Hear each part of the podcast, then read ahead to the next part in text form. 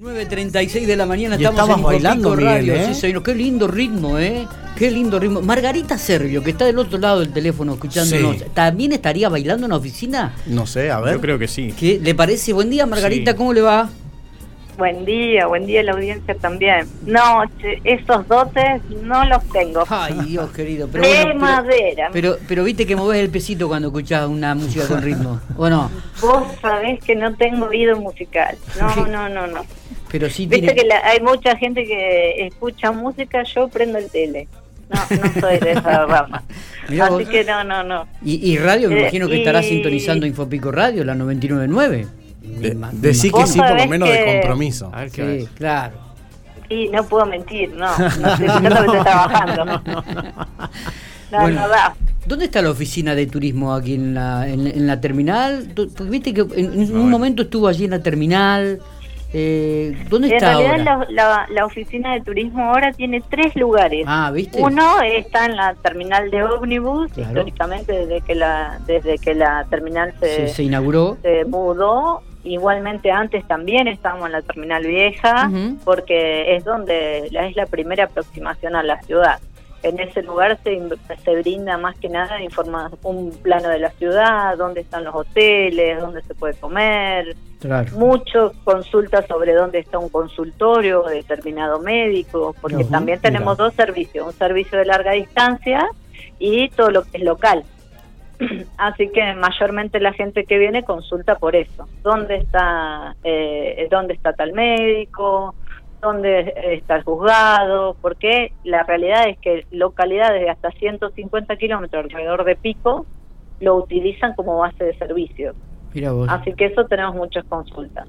Eh, bueno, ahora la pandemia ha modificado todo esto, por eso lo estuvimos cerrado mucho tiempo, porque no había servicios de, de, de colectivos. Está. Y, y- Ahora que, que volvieron los servicios, nosotros volvimos a la terminal otra vez. y los El otros- otro lugar que tenemos, ah, perdón, sí. Sí, sí, los otros dos lugares, digo. El otro lugar que tenemos es un vagón que está ubicado frente a la, a Ah. la estación, un vagón de madera. Ahora por la pandemia, como tenemos reducido también el personal, ese lo tenemos cerrado. Y el tercer lugar es en el ex vivero Williamson, en la 10 esquina 1, que es Claro. una construcción pequeña que el municipio ha comprado y ahí nos hemos mudado. Estamos trabajando en la creación de un jardín sensorial Qué lindo. y en un centro de interpretación de Juan Williamson. Qué bueno, porque... Cosa que cuando vengan a pedir información, tengan también una actividad para hacer en el vivero. Gen- Genial. Yo me acuerdo que eh, en mi época de maestro he llevado muchos cursos, muchos grados a recorrer el vivero Williamson cuando estaba Don Williamson, ¿no? Y les explicaba la, vari- la, la variedad de plantas que hay en ese vivero es, es impresionante. El recorrido es muy, pero muy, eh, muy lindo. Este, con, con mucho didáctico, con mucho de aprendizaje para los chicos. Este, los por qué, este, aparte explicaba un poco también el tema de los vientos, cómo habían, eh, por qué las plantas se tenían que ubicar de una manera, de otra. Realmente ex- excelente en su momento los recorridos que hacíamos allí en ese vivero que mm, esp- espero que vuelvan a tenerlo, ¿no, Margarita? ¿Habrá algún recorrido así didáctico para los chicos o para escuelas? Hubo un momento que el municipio alquiló el vivero y nosotros estábamos instalados en la ex eh, en el ex salón comercial que le habíamos hecho un lugar de Sí, me acuerdo. tipo un museíto y un domingo a las 8 de la mañana hemos tenido hasta 80 personas en las visitas Sí, guiadas ¿Viste? que se hacían al vivero. Muy linda, bueno, muy linda. ahora todavía esa situación legal no está no no está definida, así que no se pueden hacer visitas guiadas al vivero. Es una picardía. Pero sí eh, estamos empezando por el lugar que es propio del municipio. Eh, así que pueden venir acá. Incluso ahora tenemos armada una muestra de animales ponzoñosos, porque el municipio hace poco sacó un libro junto con la facultad de ponzoñosos de, la ciudad. ¿A qué llamamos ponzoñosos? A las serpientes eh, y todo lo que tiene que ver con arañas y alacranes. Así que eso la, la facultad nos prestó eh, esa muestra donde hay animales taxidermizados, donde hay eh, también animales en, en, en formol. Muy a vos. Es excelente. Vamos a tratar de llevar la paloma entonces para que una sobrina que le encanta toda la parte de los animales, para la antiología, para que vaya a visitar ese lugar. Pero bueno, hoy tenemos el segundo capítulo de la historia de General Pico, Margarita, por eso te estamos llamando. ¿Cuál será el tema de hoy? Bueno, el primer tema que tuvimos era por qué nos llamábamos General Pico. Exactamente. Y también hay algo muy muy presente en el piquense y es que en algún momento la ciudad cambió de nombre. Y uno dice, ¿cómo puede ser que nos cambien de nombre? Y sí, realmente la vida social que tenía General Pico y las costumbres de sus habitantes hicieron que se le cambie de nombre. Es por eso que si hoy uno pasa por, por la Plaza Seca, va a poder encontrar arriba que, hay una gigantografía que muestra gente bailando tango. ¿sí? Eh, porque en algún momento nos llamamos General Milonga.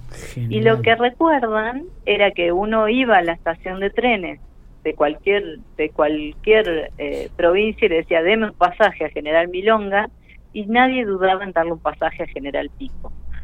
Y uno se pregunta, ¿qué, qué, qué fue esa costumbre? ¿Qué fue esa costumbre que General Pico, quedamos que se había fundado en 1905? 1909, cuatro años más tarde de su fundación, no tenía iglesia todavía, pero sí tenía cine bar. Tenía dos cinebar. Uno era el cinebar Don Pepe y otro era el cinebar Centenario. Esos cinebares estaban abiertos las 24 horas del día. O sea, que General Pico, que era un nudo ferroviario, el ferrocarril podía llegar si quisiera a las 3 de la mañana y uno podía ir a tomar algo a ese bar, podía ir a bailar al bar. Y lo que cuentan también, que lo pueden ver, hay, hay mucho escrito en una página que es de la Junta de Historia Regional, incluso tiene un Facebook, eh, pueden ver ahí toda la cantidad de, lugares que tenían para elegir esta, y ves que es por eso porque había bailes las 24 horas del día, porque podías ir a tomar algo las 24 horas del día, que eh, se lo llamaba General Milonga. Eh, y además, si uno se fijan, no era que, eh, que las compañías que pasaban por esos escenarios eran pocas, cuentan que había hasta 70 personas en escena. Si uno camina por la ciudad, va a ver donde hoy está eh, Red Megatón y una placa de bronce que recuerda que ahí en ese cine Bar Don Pepe estuvo cantando Gardel. Gardel cuando estuvo en, en dúo con Razano también. O sea, eh, eran lugares que también proyectaban cine. Todos los días tenían una película. Eh, también había estrenos, o sea, no era que, que, era cualquier cosa, sino que era muy conocido eh, a nivel nacional por eso. Qué bárbaro, ¿no? Ah, ¿Ahí también no estaba instalada la bolsa de comercio de Pico? ¿En dónde? Ahí en el donde era el cine bar Don Pepe, en esa ubicación, ¿no estaba también la bolsa de comercio de Pico en esa época? Ah, me mataste en esa. La verdad que no lo sé. me, pareció que tenía eh, ese dato. Eh, qué, interesante esto, ¿no? Porque cuatro años después de, la, de, haberse inaugurado ya había construcciones y salones importantes dentro del marco de la ciudad que se mantienen hasta el día de hoy los lugares. Ahí, ahí están las fotos de ese cinebar y realmente era de, primera línea. Uno cuando lo ve no puede creer, no lo puede creer, no lo puede creer. O sea, era un lugar donde uno podía mirar una película mientras comía algo. El nivel de los mozos parece no un mozo de Sheraton. Lo van a ver con smog, con traje, con corbata. Es verdad. Eh, la verdad que, que bellísimo. Y cuando hay un también hay un registro fotográfico en el museo de años más tarde, década del 70, y uno ve cómo a la tarde, a la tardecita, el centro estaba lleno de gente tomando algo. Y fíjense que es una costumbre que se mantiene en el tiempo.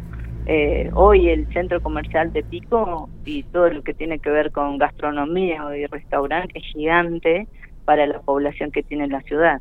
sin embargo, van a ver que todo funciona. O sea, hay cosas que se mantienen en el tiempo. Sí. Eh, y que hacen a la esencia del lugar. Y, justamente es esto. Y la estructura también de este salón ahí donde está ahora Red Megatone, donde fue el bar Don Pepe, eh, se mantuvo porque después tuvo el cine centenario ahí en la ciudad de General Pico, ¿no? Esa estructura de cine se, se, se mantuvo con el tiempo también. Sí, era el cine bar Don Pepe, donde está hoy eh, Red Megatone, y el cine bar Centenario, que después fue el cine Centenario, donde está... Eh, a una cuadra de diferencia, que hay otra casa de, electrodomésticos. Tenés razón, están a 22, sí señor, claro, en la 22. y la 17. Sí, sí, sí, ahí estaba el centenario, sí, me, equivoqué. Y también eh, fue estos lugares tienen una, una rica historia también que cuenta de ese pasado de inmigrantes que tenía en la ciudad, porque cuando uno mira en su historia dice que, las romerías italianas o españolas, cada uno lo hacía en uno de sus cines. Eh, Margarita. Los españoles lo hacían en bar, los otros en otro. Eh, ya había, eh, o sea, había casas ya dentro del marco de, lo que era comenzaba a ser General Pico, ¿no? Las casas estaban en el centro o ya comenzaban a, verse en otros lugares en esa época. En realidad nosotros tenemos un, problema, si lo podemos decir de alguna manera, y es que las primeras construcciones fueron de chapa. Las, por eso las primeras construcciones, la primera iglesia, la primera casa, no las vamos a ver. Hay un trabajo muy rico hecho por Rosita La Gioiosa que nos cuenta cuál fue la primera construcción de mampostería, o sea, cuál fue la primera construcción que no fue de chapa y está en la nueva esquina avenida, que van a ver un cartel azul con letras blancas que ella colocó de esos primeros lugares. Eh, y sí, eh, lo, tenemos dos, lo que era centro comercial fue en el centro, obviamente lo que hoy conocemos como el centro. Claro, que recuerden que esa que ese lugar que debería ser haber sido en la plaza alrededor de la Plaza San Martín, donde está la primera construcción, eh, fue alrededor del ferrocarril. O sea, la primera municipalidad estuvo frente al ferrocarril, la primera iglesia estuvo a tres cuadras del ferrocarril, que no tenemos, solamente tenemos fotografía porque era de chapa. Eh, todos esos primeros lugares, el primer Banco Nación, donde estuvo en el, en el centro también, ahí a, dos cuadras del ferrocarril, eh, todo se desplazó hacia ese lugar. Después, eh, sí se fueron ubicando, pero fíjate, la municipalidad recién en 1927 así que muchos años más tarde se desplaza donde están hoy.